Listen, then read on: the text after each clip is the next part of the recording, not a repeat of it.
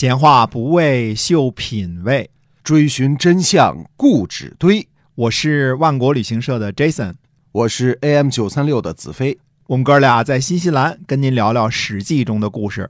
各位亲爱的听友们，大家好，欢迎呢继续收听《史记》中的故事，是由新西兰万国旅行社的 Jason 为您讲的。那么我们今天呢继续书接上文。好的，上次我们说到了这个成国啊，当时还这个呃开玩笑说这个呃说这个成龙的成是这个不是姓成的成啊，他他这是他的姓程是吧？哎，对，这是他的艺名啊。嗯，呃，那么那么之所以呢，我们能够呃断定成国啊，就是一个成加一个耳刀，这个成国嗯。原来的这个封地是应该在陕西呢，是因为我们在一九七五年的时候呢，在陕西的岐山县董家村出土了一件青铜器，名叫成伯孙富立。那、这个青铜器呢，呃，非常的精美啊，这个啊大家可以去网上搜一搜啊。嗯呃，如果搜这个孙富利或者程伯孙富利呢，都能够搜得到这件青铜器长得什么样。嗯呃，胖乎乎的啊，三足的一个圆顶啊，那就是一么锅，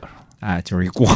对，这这件青铜器说明呢，程叔武最初的封地呢，应该是在陕西，而且呢，就是在陕西的岐山县的董家村啊，这个地方就是能说明这件事情。这个程伯孙富立呢，呃，非常的精美，而且呢，它上边最为这个有价值的是有十六个字的铭文。这十六六个字的铭文呢，呃，上面写的是程伯呃孙父作迎立，子子孙孙永保用。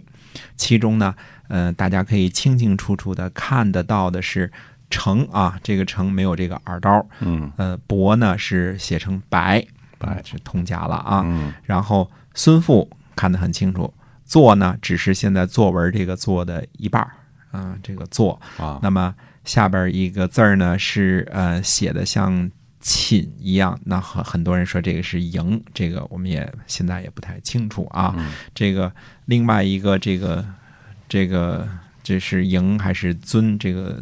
坐还是浅，这些我们就说不清楚啊。但是“利”这个词看得很清楚，后边呢“子子孙孙永保用”这几个字儿看得非常非常的清楚。也就是说呢，那么呃，这个铭文本身呢，就确认了说，成国呢最早的时候呢，呃，封地应该是在陕西，后来呢迁徙到了东边，到了这个山东、河南这一带。嗯啊、能看得出这个，即便是铭文、金文啊、嗯这个蝌蚪文，我们也能看得出来是 这些个字，哎其中有些个呢是，呃，像“作”呢，它可能是这个古代文字啊，经常是一体的。你比如说这个，我们说这个，呃，竹简上这个我们说赵国，经常写成这个韶国，就是这个。这个写的时候就是这个勺子，这个勺勺啊。赵国，嗯，所以这古代的字儿呢，好多是通假。我们说通假呢，那时候呃通的厉害，嗯那时候对。考语文不像现在这么严格。啊，就差不多就得了，就哎，对，差不多就得了。嗯。哎，那么呃，这个我们说，那既然是在陕西呢，那最后怎么跑到东边来了？跑到这个河南和山东这边来了呢？哎哎，那就是在这个成王东迁的这个时候，就是荣获出了这个荣获之后呢，移封到了东边来了。那么历史上有一个说法呢，说成国这个东周初年的时候是迁到了河南范县。那么，呃，实际上我们知道呢，我们在提到成国的时候呢，发现这个成国是在山东呢，呃。呃，到底是说原来是在河南范县，那么后来又迁去山东了。在在在山东什么地方呢？在今天山东的宁阳。宁阳呃，拿地图看了看，从这个范县到宁阳还有三四百公里呢。嗯也也可能是啊，靠着大汶河，它就迁徙过去了啊。但是呃，也有可能呢，是这个先迁了一次，又迁了一次，这搬家嘛，反正搬。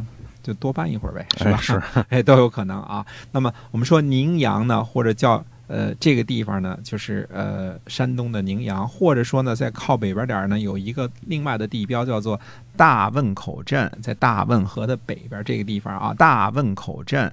呃，大家打开地图呢，就会发现了大汶口镇这个位于什么地方呢？如果地图上量的话呢，正好在泰安市和曲阜之间。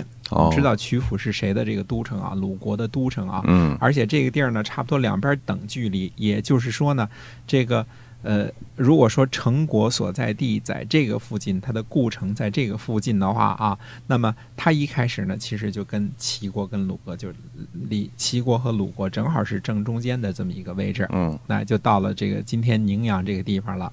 呃，总而言之呢，我们知道呢，在呃《左传》当中记载呢，说在公元前七百一十八年的时候啊，这个陈国攻打过魏国，后来呢，呃，魏宣公呢就攻打陈国呢。报复有这么一一个事儿啊，可见呢，陈国和魏国呢是接壤的。那么也可能当时陈国的国土还包括河南范县，这都是有可能的，因为它跟魏国是接壤的嘛，它并不是微龟缩在山东这个地方的啊。对，呃，到了鲁庄公八年的时候，也就是说公元前八六百八十六年的这年的夏天呢，齐国和鲁国的军队一起包围了陈国。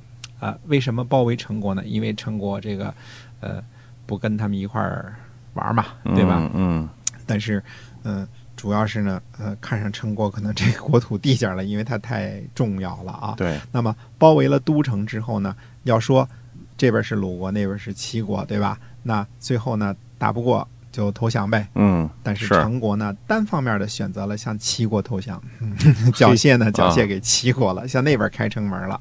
这个呃，当时这个鲁国这边不服啊，两国一块儿出来打仗了，最后自己没了战利品了，是吧？当时这个鲁庄公的这个弟弟啊，叫庆父，就就就请求说，咱们一咱们出兵打齐国去。哎，这个看来，这个齐襄公这个单方面接受陈国的投降这件事儿呢，其实呃办的也不是很地道啊。对，这个，但鲁庄公呢就说了一句话，他说呢，这可能是因为我们的德行不够吧？说齐国的军队有什么罪过呢？哎，你看这鲁庄公这个人呢，很自省啊，他嗯他他的意思就是说，陈国不向我们投降呢，那说明我的德行还不够。这陈国的事儿，我们要再多说一点，是为什么呀？到了七十年之后，我们再往后多说七十年啊，陈国的国君去去世了，去世了之后呢，这个陈国的世子呢，跑到鲁国了，在鲁国的帮助下呢，复位了。后来呢，陈国的这个国君呢，沦为鲁国的大夫。呃再后来呢，程颐成为了鲁国孟孙氏的私人才艺。也就是说，在后来我们会说啊，这个呃，在鲁国呢，形成了三大这个三大权臣家族，一个是孟孙氏，一个是叔孙氏，一个是这个呃呃季孙氏啊。我们说，呃，孟孙氏的这个诚意呢，和季孙氏的废邑，今天就在山东的费县，还有这个叔孙氏的这个后裔，这三个呢，都是这三个权臣大夫的私人才艺。哦，哎，所以呃，我们才有这个后来这个孔夫子的时期啊，这个呃要发生呢，要这个呃归三都这么一件事儿。所谓就是把这三个私人的诚意的城墙呢给拆毁了，叫归三都。当然，最后即便在那个时候呢，呃。也没有把这个诚意给灰了，因为这个孟氏的这个反对啊，以及这个呃，后来我们会讲到这段故事啊，啊、当时还有一个什么故事呢？这个费祎的大夫呢，公山不扭呢叛变了。嗯这这个事儿啊，这个熟读这个呃《论语》的大家都知道，这个公山不牛叛变了之后，还曾邀请这个孔夫子去这个做官儿。对，孔夫子还心动了，嘿这个还还想去啊，这个，呃，后来当然这个他学生也不开心啊，这这这个熟相信我们很多人都熟读这个《论语》啊，嗯哎，那么这个呃呃孟孙氏的这个这个诚意呢，后来呢还是非常有很多的这个故事的，因为看一看这个。再看看地图，大家看看大汶口镇的这个地理位置就明白了。诚意呢，它对于鲁国来说就是北大门儿，对于齐国来说就是南大门儿。几乎所有的齐国和鲁国之间的战争都是从这儿开始的。那么最后了，熬到熬到最后，这个鲁国失去了诚意了之后呢，距离完蛋也就差不多了，哦就就就被齐国也就挤得的差不多了。嗯，但是这一次，在鲁庄公这一次呢，陈国暂时投降了齐襄公，嗯成了齐国的那个什么了。那么，呃，齐襄公的故事呢，我们还是再把它放一放。哦那到底是发生了什么事情呢？那么下次跟大家接着说。哎，所以我们今天呢这个《史记》中的故事就先跟你聊到这儿啊嗯。呃，感谢大家的支持，我们在下次的节目中呢再见。再见。